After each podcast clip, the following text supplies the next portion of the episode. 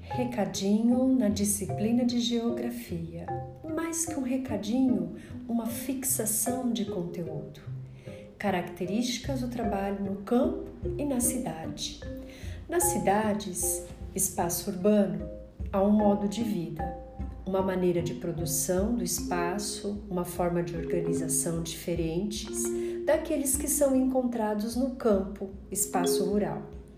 Essas diferenças acontecem em razão das diversas condições naturais, sociais e econômicas de cada lugar.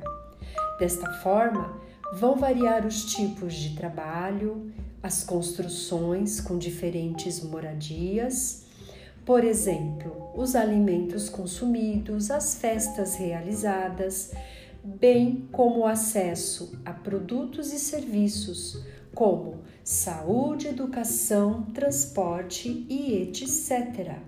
Vocês precisam saber que atividade econômica é um conjunto de ações desenvolvidas pelos seres humanos para produzir, distribuir ou consumir, com o objetivo de atender às necessidades da comunidade.